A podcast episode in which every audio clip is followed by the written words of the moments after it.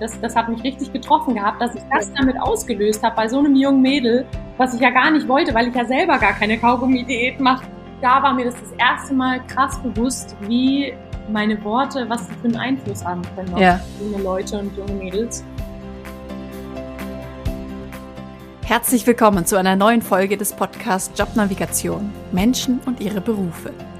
Mein Name ist Anni Nürnberg und auch in dieser Folge stelle ich dir wieder einen neuen Beruf vor, damit du mehr darüber erfährst, wie es eigentlich ist, diesen Job zu machen. Dazu interviewe ich einen wunderbaren Menschen, der in diesem Beruf arbeitet und dich vielleicht auch darüber hinaus noch mit seinem Lebensweg oder seinem Charakter inspirieren kann. Heute geht es um einen eher neuen Beruf, den es vor 20 Jahren noch gar nicht gab. Ich spreche von Influencern und Influencerinnen, die die Welt der sozialen Medien bevölkern und mitgestalten. Mein Gast in dieser Folge, Theresa Kirchner, erzählt sehr persönlich von ihrem Weg zur Influencerin. Wir unterhalten uns über die schönen Seiten des Berufes, aber auch die herausfordernden Aspekte der Sichtbarkeit und Bekanntheit. Zum Beispiel täglich auf der Straße erkannt zu werden oder auch welchen Einfluss ihre Worte auf ihre Follower haben können. Und natürlich erzählt sie uns auch, wie sie in diesem Beruf Geld verdient und wie viel Geld man damit verdienen kann. Es wird also sehr spannend. Das und noch viel mehr erfährst du in dieser Folge von Theresa. Viel Spaß beim Zuhören. Schon eine ganze Weile suche ich nach einer Influencerin oder einem Influencer für diesen Podcast. Ich jetzt freue ich mich tierisch, eine gefunden zu haben. Ich spreche heute mit Theresa Kirchner. Sie hat über zwei Millionen Follower auf TikTok, über 500.000 auf YouTube und fast 300.000 auf Instagram. Der eine oder die andere von euch Zuhörenden kennt sie also vielleicht. Herzlich willkommen, schön, dass du da bist, liebe Theresa. Hallo, ich freue mich auch da zu sein. Falls dich jetzt jemand von den Zuhörenden nicht kennt, fragt er oder sie sich wahrscheinlich, was für Content du eigentlich machst. Also was findet man auf deinen Plattformen? Also hauptsächlich ist es eigentlich Lifestyle-Content. Also ich nehme so ein bisschen was von allem mit, ob ich jetzt gerade was koche oder die Wohnung aufräume. Aber ich habe schon auch so ein paar Nischen, zum Beispiel das Häkeln Mhm. oder das Tanzen. Und Trends nehme ich natürlich auch immer gerne mit. Das ist nie schlecht. Genau, Ja. aber das ist so grob beschrieben. Deine Häkelvideos und Tanzvideos habe ich auf jeden Fall auch schon gesehen. und wenn wir jetzt mal so an die Anfänge deiner Influencer-Zeiten gehen, wolltest du früher schon Influencerin werden oder hat sich das irgendwie so ergeben? Wie war das? Ja, also ich habe tatsächlich schon drüber nachgedacht gehabt. Bei uns damals war es eher so YouTube, Mhm. äh, voll am Rennen, die ganzen Influencer damals. Und ich habe immer davon geträumt, oh, weil es waren natürlich auch meine Idole. Zu den Zeiten so Dougie B und Bibis Beauty Palace, das war ganz groß. Aber es war jetzt nie meine Berufswahl. Also ich glaube, zu dem Zeitpunkt, wo ich so in Richtung Beruf eingestiegen bin, so mit 15, 16, ja, das war jetzt noch nicht so, dass man sich das so vorstellen konnte, dass man das jetzt auch mal werden möchte, Mhm. sondern eher, also ich habe ich hab dann eine ganz normale kaufmännische Ausbildung gemacht Mhm. und bin so in die Richtung gegangen, ja. Okay, hast du dann auch in dem Beruf gearbeitet? Ja, also ich habe drei Jahre Ausbildung gemacht und dann habe ich noch, ich glaube, zwei Jahre, drei Jahre darin gearbeitet, sowas. Mhm. Bin dann auch nochmal in die Buchhaltung gegangen, in demselben Beruf, habe das auch nochmal ausprobiert, so ein bisschen mehr Büro. Mhm. Aber ja, das fand ich dann tatsächlich sogar langweiliger. Aber hilft vielleicht auch ein bisschen, um die Buchhaltung jetzt auf die Reihe zu kriegen. Definitiv, ja, das stimmt. Wann hat das denn dann mit den sozialen Medien angefangen mit dir? Mm, Das hat alles angefangen mit Corona.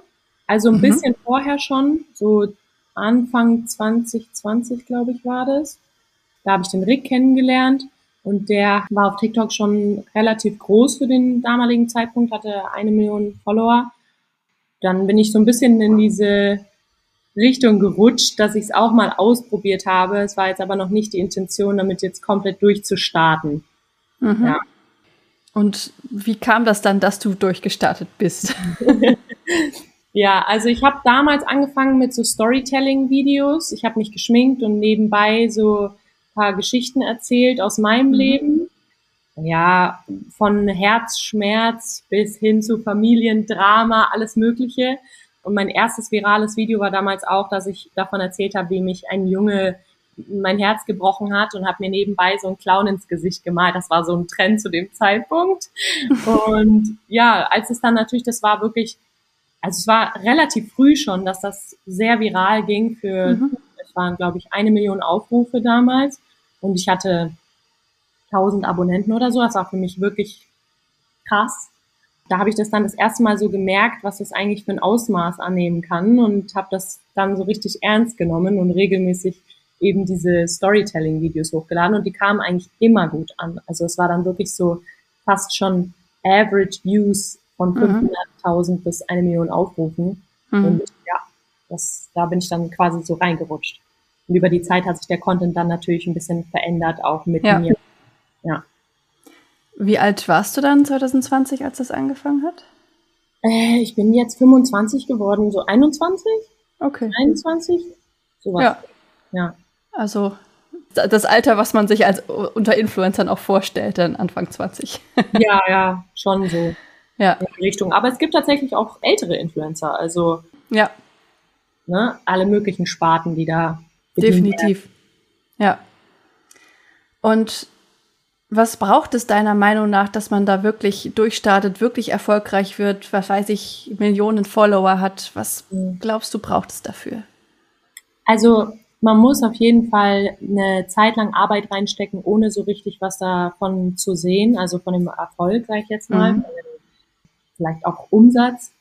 Und ja, Consistency ist halt key. Ne? Also ich habe eine Zeit lang wirklich drei bis fünf Videos am Tag hochgeladen. Mhm.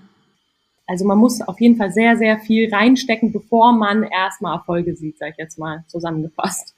Ja. Also man weiß ja auch vorher nicht, ob es wirklich erfolgreich wird, oder? Genau, ja. Also man ja. muss sich einfach ausprobieren und auch vor allem nicht gleich den Kopf in den Sand stecken, wenn man vielleicht nicht direkt Erfolge sieht, sondern einfach am Ball bleiben, Sachen ausprobieren, auch keine Angst davor haben, Sachen auszuprobieren. Ne? Es ist halt viel auch das Umfeld, was mich am Anfang zurückgehalten hat, weil man halt natürlich Angst hat, was sagen die anderen, ne? Also mhm. die, die einem nahestehen, die das vielleicht auch nicht als einen richtigen Beruf ansehen. Da muss man sich erstmal ein bisschen beweisen, schon fast, mhm. dass was werden kann. Ja. Und die, diese Anfangszeit, die muss man durchstehen. Die ist ein ja. bisschen hart, ja. Klar, und drei bis fünf Videos aufzunehmen am Tag, das braucht ja auch Zeit.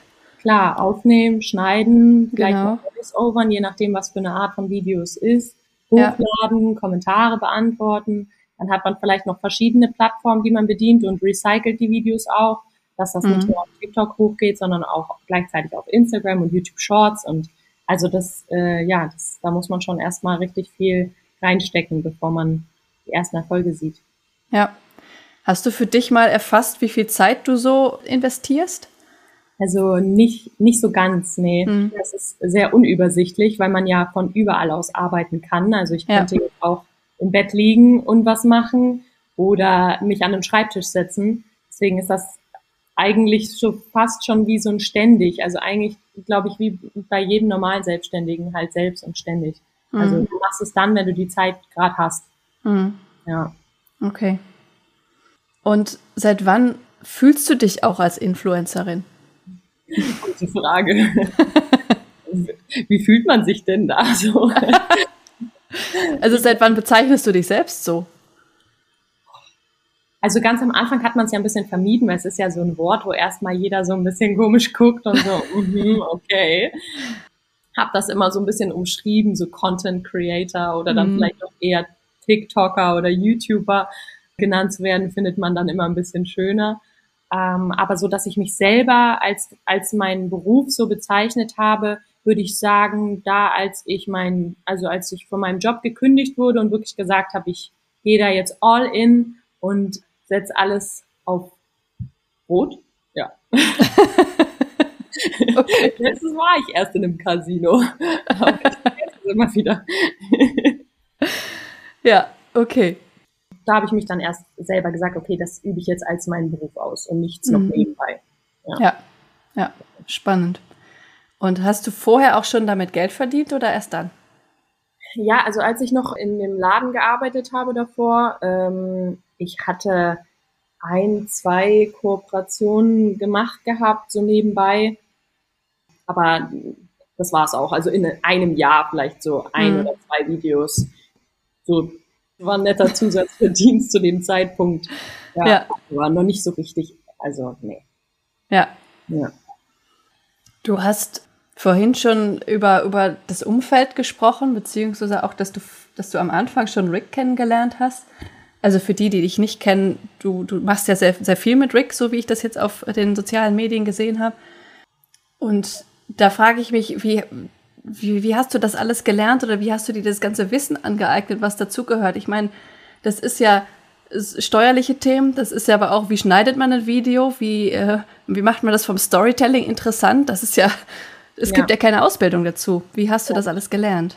Also ich hatte da auf jeden Fall sehr viel Glück, dass ich den Rick zu dem Zeitpunkt kennengelernt habe, weil er da sehr, ja, wie sagt man, in dem Thema schon sehr bewandelt war. Sagt man das so? Bewandert. Bewandert, stimmt. Ich bin ganz ja. schlecht in Sprichworten. Das wirst du in diesem Podcast wahrscheinlich noch öfter hören. Der Rick, der schüttelt dann immer schon den Kopf im Hintergrund. ähm, genau, er war schon sehr bewandert in diesen Themen und hat mir da sehr viel helfen können. Aber es ist auch einfach machen, ausprobieren, Apps runterladen, eben dann so Apps, mit denen man schneiden kann, Programme und einfach ausprobieren, sich auch mal ein YouTube-Video anschauen, wie funktioniert das eigentlich, wenn ich jetzt hier und da mal einen Cut setzen möchte oder sowas. Ja, sehr, sehr, sehr viel einfach probieren. So Learning by Doing ist es. Und was jetzt so Storytelling angeht, war das bei uns auch ein Prozess. Ähm, hat sich auch über die Zeit einfach weiterentwickelt. Ne? Man wird mhm. das auch sehen, wenn man unsere ersten Videos anschaut und dann die jetzigen. Das ist, das ist einfach ein Prozess und das wirst du bei jedem Influencer sehen. Ja. Dass der am Anfang da keine über krassen Videos rausgehauen hat, sondern das war halt dann auch erstmal noch so Ausprobier, Probierphase. Und ja, mit der Zeit lernt man das dann halt auch einfach.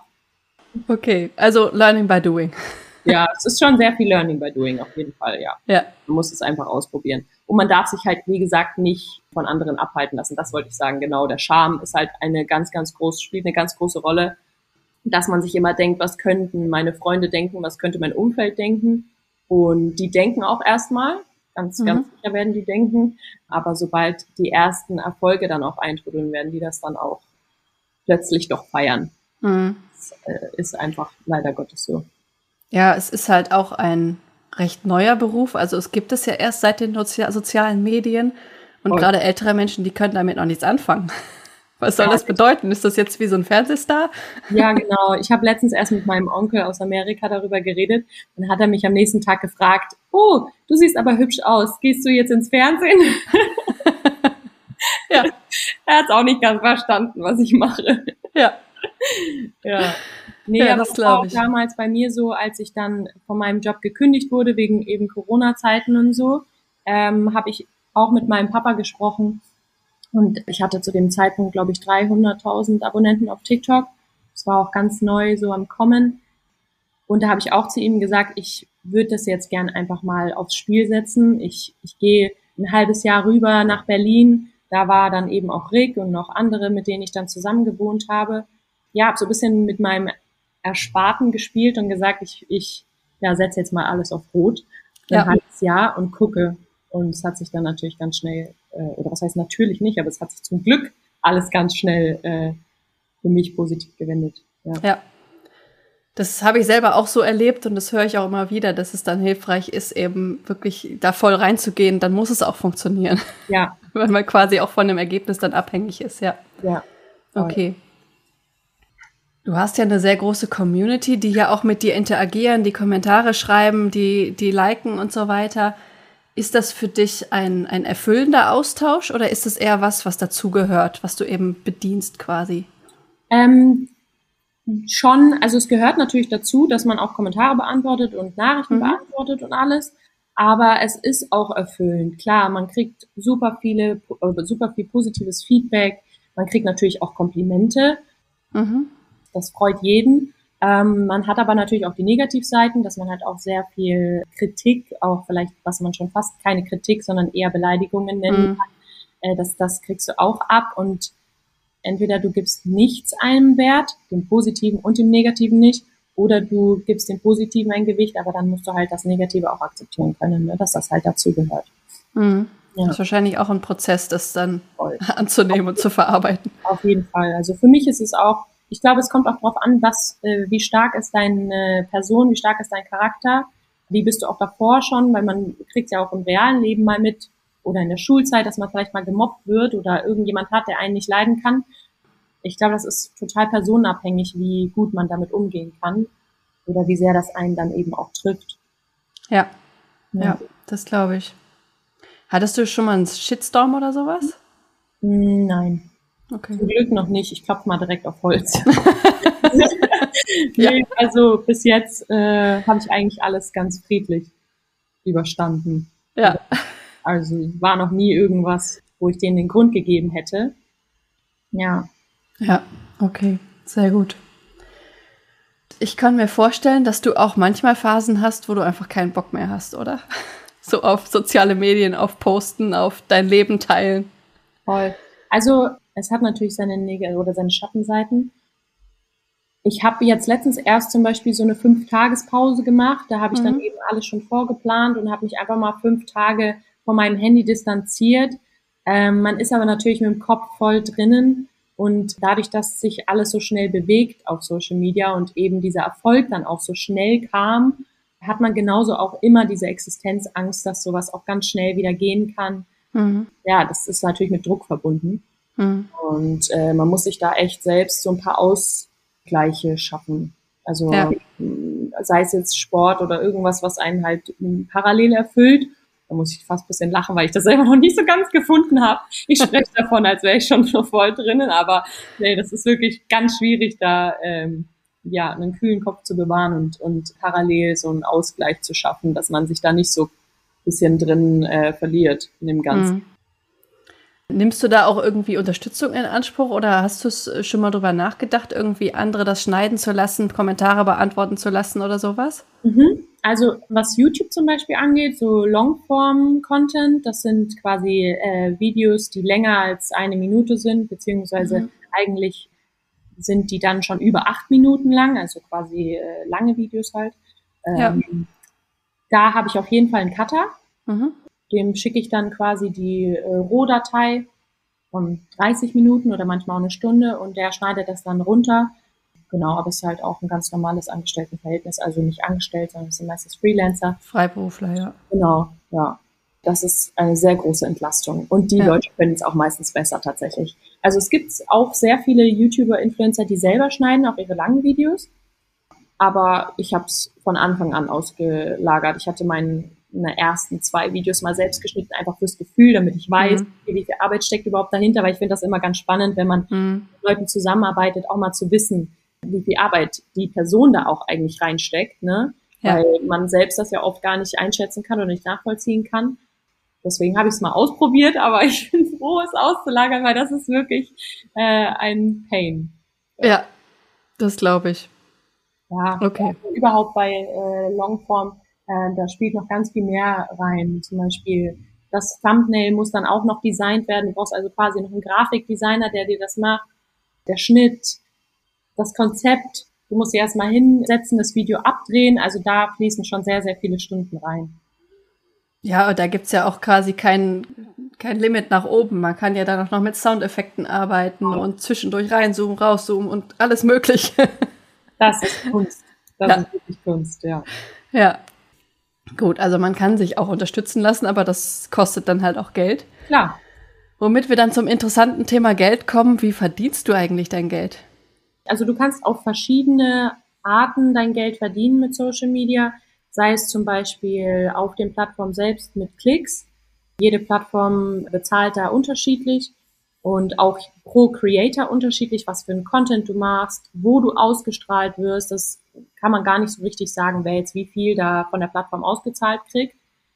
Dann kannst du zum Beispiel, was ich jetzt nicht mache, aber geht auch durch Livestreams, durch äh, Geschenke oder sowas, diese Münzen, die man da bekommt, Mhm. Das äh, ist tatsächlich auch eine Art von Einnahme. Mache ich jetzt aber nicht. Ich mache keine Livestreams. Und hauptsächlich sind es aber dann schon die Kooperationen, die dann das Geld einspielen. Genau.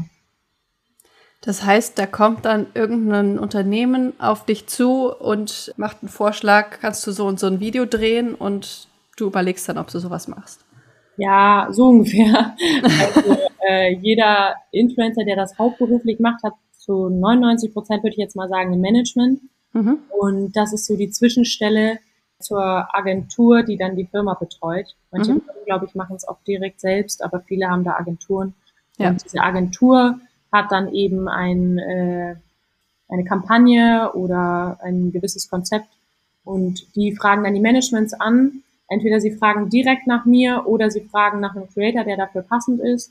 Und dann kommt eben mein Management auf mich zu und sagt, schau mal, wir haben hier die und die Anfrage, hier ist das Briefing, wie findest du das? Dann schaue ich mir das an, schaue natürlich auch nach dem Preis und sage dann, ob ich das machen möchte oder halt nicht. Mhm. Hast du da für dich klare Kriterien, ähm, nach denen du auswählst? Ja, schon. Also klar, wenn etwas sehr, sehr schlecht bezahlt ist, dann sage ich, nee, das ist mir den Aufwand nicht wert. Wenn es aber jetzt zum Beispiel eine Love-Brand ist, also etwas, wo ich selber sowieso im Alltag benutze oder schon jahrelang benutze und sehr gerne mag, da gibt's dann immer noch so ein paar Kriterien. Bei mir ist halt auch so, ich mache keine Kosmetik mit Tierversuchen, das ist mir immer mhm. ganz wichtig. Und schaue auch bei zum Beispiel Klamotten auf so Fast Fashion, also ich will da jetzt keine Namen nennen, aber da gibt's ja so ein paar Vereine, wo auf jeden Fall regelmäßig Anfragen eintrudeln bei vielen und da sage ich dann auch immer, nee, das, das weiß eigentlich mein Management schon im Vorhinein, dass es da so ein paar ja, Kandidaten auf der Blacklist gibt, die direkt abgesagt werden. Ja. ja. Okay. genau, aber es ist auch schwierig. Also ich glaube, das ist wirklich hart für viele Influencer und auch vor allem viele, die sehr jung noch sind. Es gibt ja auch welche, die in dem Business jetzt ganz groß sind, die gerade 18 werden oder sowas. Mhm. Und wenn ich jetzt an mich zurückdenke, wo ich 18 war, da bin ich fast schon froh, dass ich zu dem Zeitpunkt das noch nicht gemacht habe, weil ähm, ja, das, das ist einfach äh, harter auch oft durchzublicken, bei so vielen Zwischenstellen vor allem, wenn das erst zur Agentur, zur Brand, äh, zu Management, zu dir kommt, erstmal zu auch dich selber zu informieren über diese Marke und zu schauen, passt das überhaupt zu mir? Will ich überhaupt mit dieser Marke zusammenarbeiten und sowas? Das ist ein totaler Prozess. Also ich mhm. war auch nicht von Anfang an so. Das hat sich auch erst über die Jahre entwickelt, dass ich da einfach auch meine Prinzipien hatte und gesagt habe, okay, hier schaue ich drauf, da schaue ich drauf. Ja. Ja, das denke ich mir. Magst du mal von einer Kampagne erzählen, die dir Spaß gemacht hat? Boah. Also ich, ich würde jetzt einfach mal keinen Namen nennen, ja. weil ich jetzt nicht weiß, wie das mit den, mit den Verträgen ist und so. Aber ich habe auf jeden Fall mit einer Marke zusammengearbeitet, die ich schon seit ich klein bin in meinem Leben habe, sage ich jetzt mal so. ich äh, umschreibe es jetzt ein bisschen. Mein Bruder ist schon ganz früh Laktoseintoleranz gewesen und so. Genau, und deswegen stand die schon immer in unserem Kühlschrank. Und da habe ich mich wirklich mega gefreut. Also das war schon fast wie so ein Herzensding für mich, dass ich jetzt mit dieser Marke zusammenarbeiten kann. Ja, auch die Videos haben mir gefallen. Es war sehr frei, die Zusammenarbeit. Es ist oft strikt im Briefing, was mhm. ich persönlich gar nicht mag. Also wenn mir da zu viele Vorgaben sind, zu viel, ja auch Begriffe, die ich dann nennen muss, da bin ich dann schon immer ein bisschen abgeschreckt von mhm. und sage dann auch oft, nee, das äh, so will ich das nicht machen, weil ich einfach auch einschätzen kann, was bei mir ankommt und was nicht. Genau, aber mit der Marke habe ich sehr gerne zusammengearbeitet. Es war sehr einfach und äh, sehr schön. Mhm. Ja. Und wir haben vorhin, jetzt äh, hast du angesprochen, dass äh, dass du natürlich auch nach dem Preis auswählst. Was ist denn für dich ein guter Preis oder was, was kann man denn mit sowas verdienen? Also jetzt eine direkte Zahl würde ich nicht sagen, aber man kann auf jeden Fall gut damit verdienen. Es gibt auf jeden Fall auch Influencer, die wesentlich besser als ich noch verdienen. Also da gibt's ganz, ganz große Tiere in dem Bereich, sage ich jetzt mal so. Ja, ich, ich würde jetzt mal behaupten, es fängt dreistellig an mhm. und das geht auf jeden Fall sechs, siebenstellige. Jetzt nicht mhm. bei mir persönlich, aber insgesamt gibt es da einige Kandidaten, die sehr, sehr, sehr gut damit verdienen können. Ja. Aber wenn das dann natürlich so hohe Beträge sind, also sowas wie zum Beispiel fünfstellig, das sind dann häufig auch Pakete. Also es ist jetzt nicht so ein Video, mhm. sondern das sind ja. dann schon Pakete von mehreren Videos, die halt dann eingekauft werden. Und was ich auch schon öfter gehört habe, wo ich jetzt auch mich nicht selber dazu zählen kann, aber es gibt sehr viele, vor allem in dem Instagram-Blogger-Bereich, die eine sehr starke Bindung haben zu ihrer Community und ähm, halt wirklich ein sehr intensiver Austausch da ist und auch eine sehr kaufwillige Altersklasse haben. Also oftmals sind ja die Frauen zum Beispiel die, die mehr shoppen tatsächlich, kann man so sagen. Wenn du sehr viele Frauen hast, wirst du tatsächlich mehr bezahlt. Also es ist okay. wirklich so. Also da gibt es so ein paar Kriterien. Ne? Auch Altersklassen wird natürlich auch eingeschätzt. Und ja, da gibt's äh, Bloggerinnen, die, äh, da wissen die Unternehmen natürlich, wenn sie sich hier reinkaufen mit der, mit der Marke und diese Bloggerin vertritt das, dann wird es eine gewisse Verkaufszahl geben. Das können die schon ja. vorschätzen. Also es muss natürlich zu ihrem Account passen und alles. Es gibt auch natürlich totale, ähm, ein totales Missplacement. Und wenn die das wissen, sind die natürlich auch bereit, dafür zu zahlen. Klar, wenn es denen doppelt so viel wieder einspielt. Hm. Macht Sinn. Also aus Unternehmenssicht. Ja. ah, eine Sache muss ich noch dazu sagen. Mhm. Bei diesen Accounts geht es aber auch sehr häufig darum zu shoppen. Ne? Also den Leuten, die den Personen folgen, denen ist das ganz bewusst, dass sie dort Rabattcodes und alles bekommen. Ah, also okay. Das ist wirklich eine sehr kaufwillige Followschaft, wenn man das so sagen kann. Ja. Okay.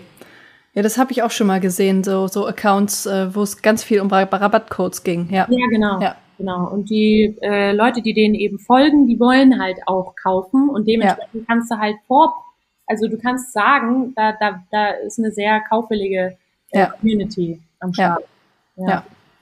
Okay. Wenn du jetzt die, die, die Nicht-Kampagnen-Videos aufnimmst oder sowas, machst du das viel geplant oder auch mal spontan? Wie, wie gehst du da ran? Du meinst jetzt meine persönlichen Videos? Ja. Unterschiedlich. Mhm. Also YouTube zum Beispiel, die langen Videos, da ist natürlich mehr Konzept dahinter.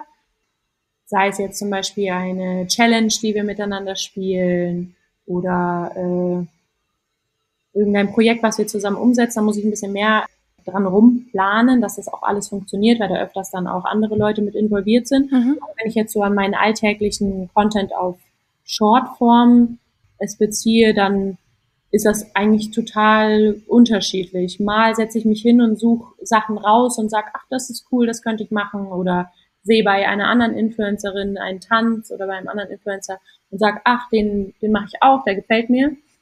Oder wenn ich jetzt was häkel, dann gehe ich auch mal auf eine Plattform und suche mir Inspo äh, hm. raus. Ja, also so ist auf jeden Fall Planung dahinter, aber schon auch sehr viel einfach spontan, wie ich gerade was ich gerade auch am meisten fühle. Ob ich jetzt gerade sage, ich will mich jetzt vier Stunden hinsetzen und was häkeln oder drei Tage hinsetzen und was häkeln oder auch mal einen Monat. Das habe ich tatsächlich auch schon mal sehr lange an gearbeitet. Oder ich will jetzt gerade einfach nur äh, zehn Minuten oder 20 Minuten schnell Tänze abdrehen. Kommt auch. Ja. ja. ja. Und hast du irgendwie Drehtage, dass du irgendwie zwei, drei Tage die Woche drehst oder machst du jeden Tag so ein bisschen was? Ja, also sollte ich, wäre wahrscheinlich besser für meine mentale Gesundheit. Aber tatsächlich nein. Es ist ganz spontan, wie ich die Zeit finde. Ja. Es ist halt einfach alles immer sehr spontan. Es kann eine spontane Buchung reinkommen. Es kann ein spontanes Event reinkommen. Äh, ich weiß auch nicht, ob ich morgen vielleicht in einer anderen Stadt bin, weil irgendjemand anfragt und ich sage, okay, ich äh, würde da gerne hingehen oder ich würde das gerne wahrnehmen. Also ich war jetzt zum Beispiel auch ich glaube, fast zwei Wochen oder so nicht zu Hause. Ich bin jetzt den ersten Tag wieder daheim. Mhm. Also manchmal kommt sehr, sehr vieles hintereinander. Das war jetzt natürlich eine weniger intensive Content-Phase, mhm. wo ich dann eben unterwegs bin. Ja, deswegen bei mir ist alles ganz spontan, wie ich die Zeit finde, dass ich es umsetze. Aber ich kenne sehr viele, die Skripte schreiben und ganz bewusste Drehtage haben und äh, ja, dann halt an einem Tag zehn Videos machen und ich mache halt an zehn Tagen ein Video ne, pro Tag. Also es ist ganz unterschiedlich. Ja. Und was sind das dann für Events oder Aktionen, wo du dann woanders bist? Ähm, ja, ist auch wieder total unterschiedlich. Das können Filmpremieren sein, da äh, wird man auch häufig eingeladen. Das kann aber auch zum Beispiel ein Werbedreh sein, für irgendeine eine Brand, äh, wo man halt eben hinfahren muss, weil das Produkt vor Ort ist oder weil es vielleicht nichts ist, was man per Post verschickt. Äh, unterschiedliche Sachen. Manchmal ist es aber auch eine Einladung zum Beispiel für eine Feier. Da kannst du dir dann halt überlegen, ist mir das jetzt wert, dahin zu gehen? Manchmal geht es wirklich nur um Kontakte knöpfen, potenzielle Brandpartner auch kennenzulernen auf den Events oder mit anderen Creatoren sich zu connecten. Also gibt's alles Mögliche. Mhm. Okay. Und du, du warst ja jetzt ein paar Tage auf Reisen. Hattest das auch quasi Arbeitsbezug? Teils, teils. Also ich war ein paar Tage in Barcelona auch mit Lara, die ist auch Influencerin. Da haben wir uns jetzt eigentlich keine Arbeit vorgenommen. Wir haben zwar dann schon ein paar Stunden äh, Videos gedreht, ja. aber halt einfach, weil wir Lust hatten und nicht, weil ja. wir jetzt deshalb dorthin sind. Es war eher so ein bisschen, ja, Girls Trip. Zwischendurch war ich aber dann schon auch auf Events eingeladen. Hm. Bin da dann eben äh, hingefahren. Okay. Ja. Also man ist schon auch eine Art Berühmtheit, dass man dann eingeladen wird zu Events. Ja, hört sich immer so scheiße an, ne? Aber Wieso? Schon. Ich weiß nicht, das hört sich so komisch an. Ich würde das nicht von mir behaupten wollen, aber vielleicht kann man das so sagen, ja. ja. Haben dich auch schon mal Leute auf der Straße erkannt und angesprochen? Ja, ja, schon, auf jeden Fall. Also das eigentlich täglich. Okay. Ja. Also das würde ich schon als Berühmtheit bezeichnen. Ja. Also bei manchen ist es intensiver, je nachdem, was du halt auch für ein Auftreten hast. Also ich habe eine Freundin, die hat grüne Haare. Mhm. Ist auch sehr, sehr groß aktuell im, äh, auf, auf TikTok und auf allen möglichen Plattformen. Ja. Also mit der hast du keine, keine ruhige Minute, wo du durch die Stadt laufen kannst. Das geht gar nicht. Das ist mhm. wirklich äh, an jede, alle zehn Meter. Bei mir ist das nicht so intensiv. Also ich kann mir auch eine Cap und eine Sonnenbrille aufsetzen und dann also dann erkennt mich keiner, außer vielleicht an den Tattoos mal. Ja. Ähm, und ansonsten vielleicht äh, gibt Tage, wo es zwei sind und dann gibt es Tage, wo es zehn sind oder so, aber es hält sich auf jeden Fall noch so in Grenzen, dass ich jetzt nicht irgendwie ja, Einschränkungen habe, das Haus zu verlassen oder so. Keinen Bodyguard brauchst. Nein, nein, nicht. aber es ist tatsächlich so. Also jetzt zum Beispiel war das Event auf der Gamescom. Mhm manche Influencer haben Security gebraucht, weil es halt genau die Zielgruppe war, die auf die Gamescom gegangen ist. Bei mir war das gar kein Stress. Also ich hätte, ich habe erstens niemanden gebucht und zweitens auch niemanden gebraucht. Ja. ja. Aber spannendes Thema, mit dem man sich ja dann auch auseinandersetzen Total. muss irgendwann. Ja. Voll, voll, ja. ja. Also es gibt ganz große Streamer, die dann auf der Gamescom mit sechs bis zehn Bodyguards rumlaufen müssen, sonst eskaliert es ganz schnell. Ja. Das ist schon, schon krass. Da war auch einer, der ist jetzt irgendwie schon seit zehn Jahren oder so in dem äh, Game und da haben die Leute wirklich von neun Uhr in der Früh gestanden bis abends um 18 Uhr, um den zu treffen. Mhm. Also es ist schon eine große Sache. Ja, definitiv. Okay, was mich noch interessiert, du teilst ja im Prinzip auch Informationen über andere Menschen, sage ich jetzt einfach mal. Also wenn du mit einer Freundin oder mit Rick oder sowas zusammendrehst oder etwas über jemanden erzählst, hast du da klare Absprachen mit solchen Menschen, was du sagen darfst oder was nicht? Es gibt welche, die da sehr vorsichtig mit ihrem Privatleben sind und ihren Informationen, klar. Aber dadurch, dass ich eigentlich eh nur mit Menschen drehe, mit denen ich mich auch privat gut verstehe, mhm passiert das ganz natürlich. Also mhm. die sagen halt dann, hey, schau mal, so, das will ich jetzt nicht, dass wir das jetzt äh, erzählen, wenn wir gerade ein YouTube-Video drehen oder so.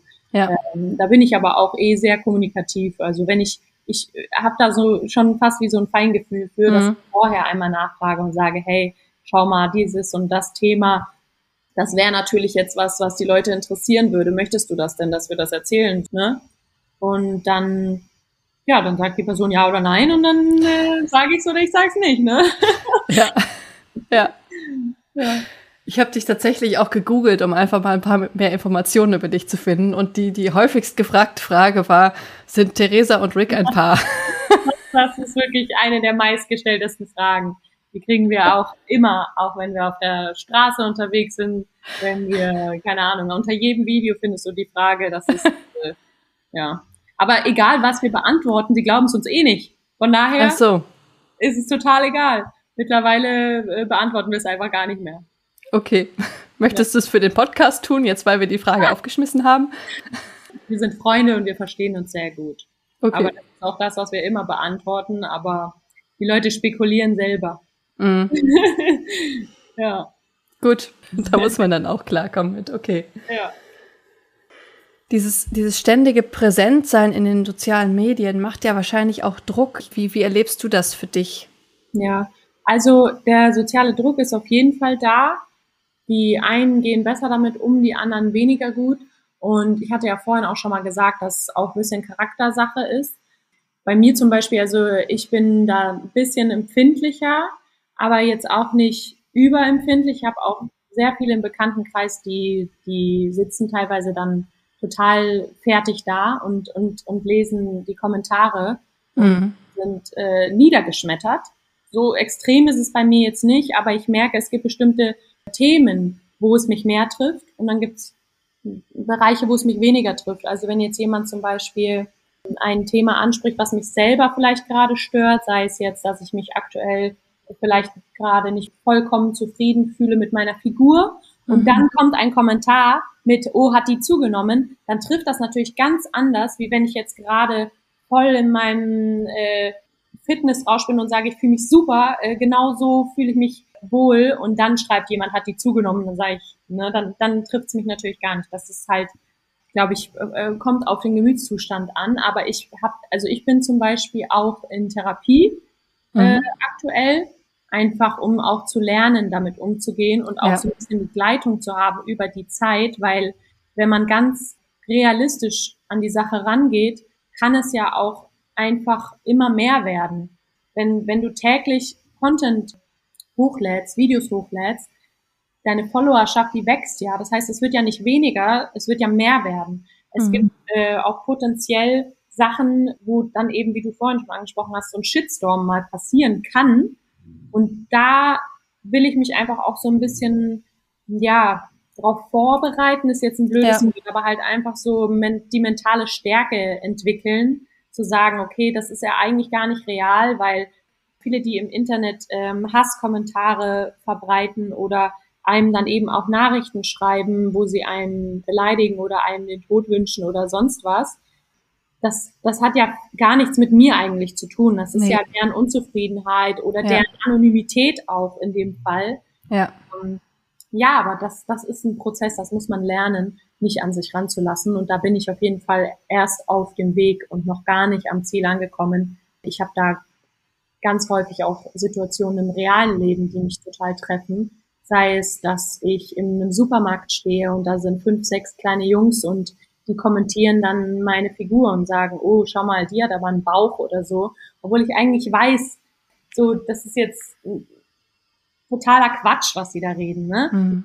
Ja, trifft's einen einfach. Es ist, äh, es ist einfach so. Das kann, glaube ich, jeder, der in der Schule schon mal gemobbt wurde oder im öffentlichen Leben schon mal beleidigt wurde äh, oder vielleicht auch im Internet schon mal beleidigt wurde, sagen. Das, das äh, trifft einen einfach. Und man muss auch immer im Kopf behalten, das sind Kinder viel auch. Mhm. Ich war selber mal ein Kind. Ich habe selber sicherlich schon Sachen gesagt, die nicht in Ordnung waren oder die ungefiltert waren oder die man so nicht gesagt hätte. Wir sind halt alle Menschen, wir haben Gefühle und äh, ob es jetzt ein Kind ist oder ein 30 Jahre alter Mann, es kann einen halt einfach treffen. Vor allem, Ja. wenn es eine Unsicherheit ist. Ja. Ja, finde ich einen spannenden Reifungsprozess, den man ja dann durchmachen muss. Voll. Und da bin ich halt auch oft so, zum Beispiel, wenn ich mitkriege, dass andere Influencer einen Shitstorm haben Mhm. und die sind vielleicht gerade 16, 17, 18. Mhm. Da denke Ja. ich mir so oft, klar war das jetzt scheiße. Und klar hätte man das vielleicht ein bisschen überdenken müssen, bevor Ja. man das sagt oder das tut. Aber am Schluss, so, das sind irgendwo ja auch noch Kinder Mhm. und die reifen halt gerade und dabei sind sie beobachtet. Also jeder andere Jugendliche, der sich wirklich mal eine Hand aufs Herz legt, der weiß, dass er sicherlich auch schon Dinge gesagt hat zu seinen Freunden oder oder äh, zu anderen Menschen, die einfach unter aller Sau waren oder die nicht in Ordnung waren, aber es war halt unbeobachtet. Und diese Leute, die stehen halt in der Öffentlichkeit und die werden dann total auseinandergenommen und kriegen totale psychische Probleme. Ja, ich finde es ich find's oft einfach übertrieben, ja. äh, wie man an die Sache rangeht. Ich finde, man kann jemanden schon darauf hinweisen, dass es nicht in Ordnung war, aber man sollte die Person jetzt nicht mit derselben Art und Weise dann zurückfeuern ne? und die dann äh, beleidigen und, und runtermachen. Weil am Schluss ist es einfach ein junges Mädchen oder ein junger Typ, der halt einen Fehler begangen hat und der wird in fünf Jahren reflektieren können und sagen können, oh, was habe ich denn da gemacht? Ne? Mhm. Aber wenn jemand halt kontinuierlich auch diesen, diesen Hass abbekommt, dann entsteht ja auch so eine Art von Ego, was ja dann auch irgendwo eine normale menschliche Reaktion ist, um damit umgehen zu können. Und ich glaube, dadurch wird die Person eher noch mehr in diese Richtung gedrängt, als wenn man einfach sie auch diese Fehler machen lässt, wenn das Sinn ergeben hat, was ich da gerade gesagt habe. Mhm. Ja, ja, das stimmt. Deswegen denke ich mir auch immer bei meinen Cousinen zum Beispiel, die sind 16 und 18, ich würde denen nicht wünschen, dass sie sich jetzt in die Öffentlichkeit begeben, weil ich finde es schön, wenn sie jetzt diese Fehler und Erfahrungen und ja, oder vielleicht auch nicht Fehler genannt, sondern diese Erfahrungen machen können oder diese falschen Entscheidungen treffen können, aber für sich und dann einfach daraus lernen und wachsen können, mhm. ohne dass jemand sie verurteilt dafür. So ja. ja. Du beeinflusst ja sehr viele Menschen. Das sagt ja auch das Wort Influencer und dass man dadurch halt auch schon zeitig lernt, dann Entscheidungen auch bewusster zu treffen. Was poste ich, mit welcher Marke arbeite ich zusammen, hast du ja auch alles schon gesagt. Ja. Ja, voll. Also ich habe da auch eine ganz äh, spannende Geschichte mit einem Superfan gehabt. also die verfolgt uns seit dem Anfang und damals habe ich mal eine Nachricht bekommen von ihrer Mutter das war auch ein Zufall, dass ich das tatsächlich gelesen habe. Ja, und da hat sie mich gefragt, wann ich denn mit meiner Kaugummi-Diät durch bin. Und dann sage ich, Kaugummi-Diät? Hm? Und dann sagt die, ja, meine Tochter, die, Punkt, Punkt, Punkt, die kaut jetzt die ganze Zeit nur noch Kaugummi, will nichts essen. Und ich sage, ich habe nie eine Kaugummi-Diät gemacht, hä? Und dann habe ich anscheinend mal, früher waren wir öfter mal live und haben live mit den Leuten interagiert habe ich anscheinend mal so out of context gesagt, oh, ich habe Hunger, na dann esse ich, äh, tue ich jetzt schnell ein Kaugummi rein für den Moment, ne? Weil ich jetzt halt gerade nichts kochen wollte. Ja. Aber es war total, ne, unbedacht. So, das war wirklich einfach. Ja. Und da habe ich, das hat mich wirklich schockiert. Da, da, da war ich auch echt, das, das hat mich richtig getroffen gehabt, das dass ich das ich. damit ausgelöst habe bei so einem jungen Mädel, was ich ja gar nicht wollte, weil ich ja selber gar keine Kaugummi-Diät mache, sondern einfach nur für den Moment, um so ein bisschen dieses Hungergefühl zu stillen, irgendwas kauen wollte. Und da war mir das das erste Mal krass bewusst, wie meine Worte, was sie für einen Einfluss haben können auf ja. junge Leute und junge Mädels. Ja. Was hast du denn dann gemacht? Ach so, ja, ich habe äh, ihr dann eben geschrieben, dass, okay. dass es ein Missverständnis gewesen sein muss. Also der Mutter dann auch? Ja, Okay. Genau. Also, dass ich keine Kaugummi-Diäten mache. ja. ja. Ich hatte auch mal eine Situation, wo ich ein Wort gesagt habe, was eine Beleidigung für eine gewisse Gruppe sein kann. Mhm. Also eine gewisse Gruppe an Menschen, was ich nicht so gemeint habe, sondern so aus dem Spaß rauskam, was aber halt einfach nicht in Ordnung ist, es so zu sagen. Ne? Und habe das so im Witz gesagt gehabt und habe auch direkt eine Nachricht bekommen, auch von einer Mutter tatsächlich. Also ich finde es ganz spannend, wie die Eltern da auch dahinter sind und einen auch verfolgen. Finde ich auch gut, dass sie halt dann sagen, okay, mein Kind feiert die Person, ich folge der auch, um zu sehen, ja. was mein Kind da eigentlich beeinflusst. Ich finde das wirklich cool. Naja, und ich gehe gerne auf äh, Elternnachrichten ein, also schreibt mir immer gerne euer Feedback. Nee, und ähm, da habe ich eine Nachricht dann eben bekommen, dass sie das äh, gar nicht gut findet, dass ich das so sage, auch wenn sie, auch wenn es so im Spaß gemeint war und und und. Ja, und da habe ich ihr auch geantwortet gehabt, äh, so, dass ich das Feedback annehme und habe das auch runtergenommen und äh, dass das so eben nicht gemeint war und total unbedacht und äh, ja, habe dann in Zukunft auch mehr drauf geachtet. Also es war mhm. Learning äh, an der Stelle. Das glaube ich. Spannend. Ja, aber auch da ist es ja gut, dieses Feedback, dieses ständige Feedback dann zu kriegen, dass man dann äh, auch darauf reagieren kann, dass man darauf eingehen kann. Find, so kann man auch besser darauf eingehen, als ja. wenn jemand einen dann einfach nur runtermacht oder beleidigt ja. oder halt eben, sage ich ja, mit dieser selben Energie zurückschießt. Da wirst du nichts erreichen. Ja. Das, das funktioniert so einfach nicht. Also wenn man wirklich dann einfach sachlich beschreibt, was, was man daran jetzt blöd fand, kann die Person viel besser darauf eingehen.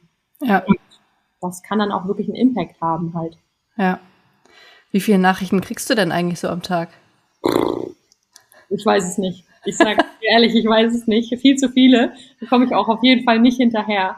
Ähm, es steht immer 99 plus da, schon okay. seit drei Jahren. also da, das sind wahrscheinlich noch fünf, sechsstellig unbeantwortete Nachrichten in meinem Postfach. Ich kann es dir nicht sagen, wie viele es sind, aber ich bin immer, wenn ich gerade so einen freien Moment habe, dann äh, antworte ich bisschen durch, aber da kommt man nicht hinterher. Mhm. Das funktioniert schon fast gar nicht.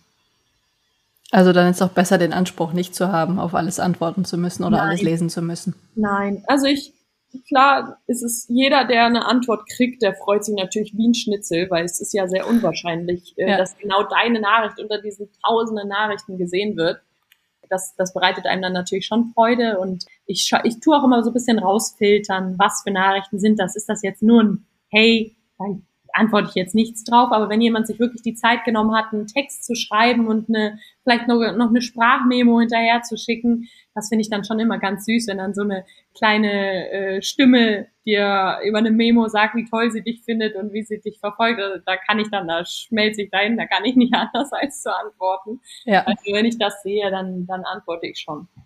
Okay. Ja. dieser, dieser Beruf Influencer ist ja für viele junge Menschen echt so, ein, so ein Traumjob, den sie, wo, wo sie unbedingt hinwollen. Jetzt, wo du es bist, ist es für dich ein Traumjob? Auf jeden Fall. Mhm. Also ich sage jetzt mal, es hat seine äh, schönen und schlechten Seiten. Auf mhm. jeden Fall, denke ich, hat aber auch jeder Job, würde ich mhm. jetzt mal behaupten. Dadurch, dass man halt selbstständig ist, ne, hast du halt wenig Freizeit so, aber du kannst es sehr gut in deine Zeit integrieren und es gibt dir natürlich auch einfach diese Freiheit. Also für mich war es vor allem, nachdem ich fünf Jahre im Angestelltenverhältnis war oder fast sechs Jahre, einfach so eine Befreiung, dass dir keiner mehr erlauben muss, in den Urlaub zu fahren, dass dir keiner mehr erlauben muss, heimzugehen, daheim zu bleiben, wenn du krank bist. Klar hat es seine Vor- und Nachteile. Du kriegst natürlich kein Krankengeld, wenn du krank bist, sondern, ne, also dann entweder du arbeitest nichts, verdienst aber halt dann auch nichts oder du arbeitest krank. Ja. Aber es, es ist einfach so ein äh, innere, innerer Frieden, dass du halt das, was dir ja auch Spaß macht, das ist ja auch von einem Hobby zu einem Beruf, ja. ähm, ja, machen kannst und äh, ganz, ganz frei entscheiden kannst, wo, wohin es dich zieht. Also äh, ich habe, ich bin jetzt zum Beispiel auch seitdem schon dreimal umgezogen oder viermal sogar, mhm. weil man einfach diese Freiheit hat zu sagen, arbeite ich jetzt äh, von Berlin aus oder arbeite ich jetzt von Ibiza aus oder äh, von Köln aus. Also es ist so, das finde ich, das finde ich wirklich ganz, ganz toll. Aber ja. äh, genauso hat es auch seine Schattenseiten. Man, man kann in seiner Freizeit nicht so abschalten, wie wenn du jetzt in einem Betrieb arbeitest, mhm. wo du vielleicht, ähm, wenn ich zum Beispiel im Verkauf bin und ich gehe danach nach Hause, ich kann ja nicht weiterarbeiten. Das heißt, die Arbeit verschwindet aus meinem Kopf mhm. und ich bin wirklich frei. Also klar, vielleicht rege ich mich noch über einen Kunden auf, der mich genervt hat oder so, aber ich kann richtig entspannen, auch wenn ich dann eine Woche im Urlaub war, da habe ich keinen keine Sekunde an die Arbeit gedacht. Da habe ich richtig, richtig gelebt und richtig äh, entspannt. Und das ist jetzt natürlich nicht so. Das ist ganz anders. Also ich bin, selbst wenn ich sage, ich fahre jetzt eine Woche in Urlaub, dann beantworte ich Mails und wenn ich einen schönen Spot sehe, muss ich auch dort noch Videos drehen und also das ist einfach, das verfolgt dich, aber auf eine schöne Art und Weise. Also ich würde mir jetzt nicht was anderes wünschen. Ja. Hast du denn Zukunftspläne, dass sich das Ganze auch nochmal irgendwie verändert? Ähm, auf jeden Fall. Also ich kann es ja jetzt äh, ein bisschen spoilern. Ich bringe zum Beispiel jetzt auch ein Buch raus. Mhm. Ähm, da freue ich mich sehr drauf. Könnt ihr auf jeden Fall gespannt sein. Ich weiß nicht, wann dieser Podcast rauskommt. Wahrscheinlich im Oktober. Okay, ja, da kommt mein Buch auch raus. Das ist gut.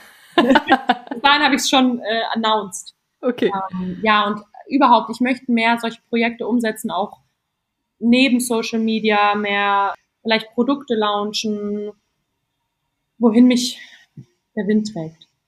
Ich möchte nicht nur Videos drehen, sondern ich will auch parallel an Dingen arbeiten, weil ich einfach gemerkt habe, dass das gibt einem richtig was. Wenn man mhm. dann am Schluss so was in der Hand hält und sagt, wow, da habe ich jetzt ein Jahr dran gearbeitet und hier ist es jetzt.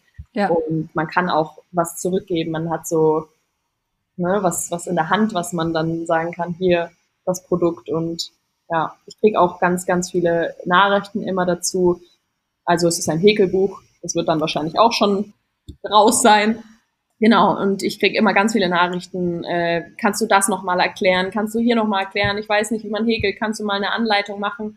Dem Wunsch bin ich dann quasi nachgegangen. Ist natürlich nicht nur deren Wunsch, sondern auch mein Traum gewesen, das zu machen. Und ja, deswegen, das äh, ist auf jeden Fall mein Ziel, da in die Richtung mehr zu machen. Mhm.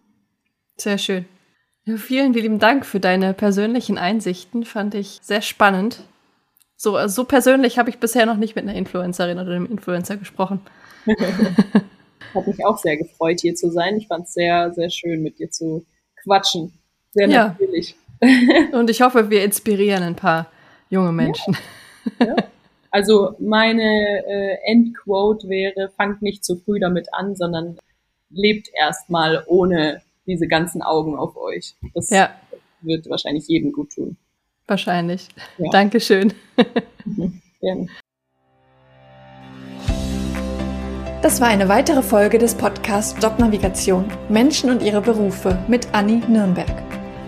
Wenn ich dich mit diesem Interview inspirieren konnte, freut mich das tierisch, denn dafür mache ich diese Arbeit.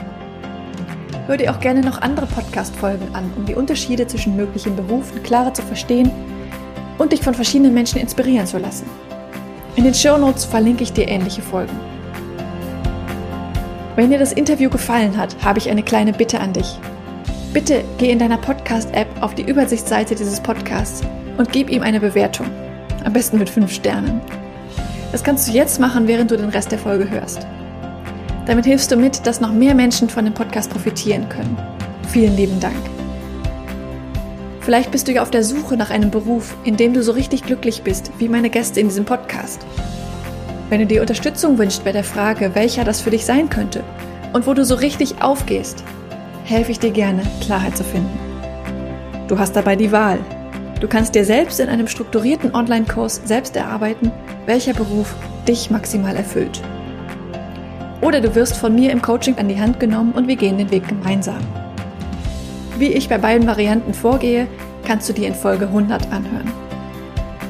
Mehr Informationen zu meinen Angeboten findest du auf der Webseite. Sie ist in den Show Notes verlinkt. Wenn du mehr zu mir als Person erfahren möchtest, empfehle ich dir, die Folgen 10 und 20 anzuhören. Dort erzähle ich von meinem eigenen Weg, der mich zu meinem Traumjob, nämlich dem Berufscoaching, geführt hat. Es ist so schön, einen Beruf zu haben, wo du wirklich gerne hingehst, in dem du mit Leichtigkeit erfolgreich bist, wo du deine Stärken und Talente einsetzen kannst der dich einfach auf allen Ebenen erfüllt und glücklich macht. Ich wünsche dir von Herzen, dass du dieses Gefühl erlebst, und zwar möglichst jeden Arbeitstag. Deine Anni von Jobnavigation.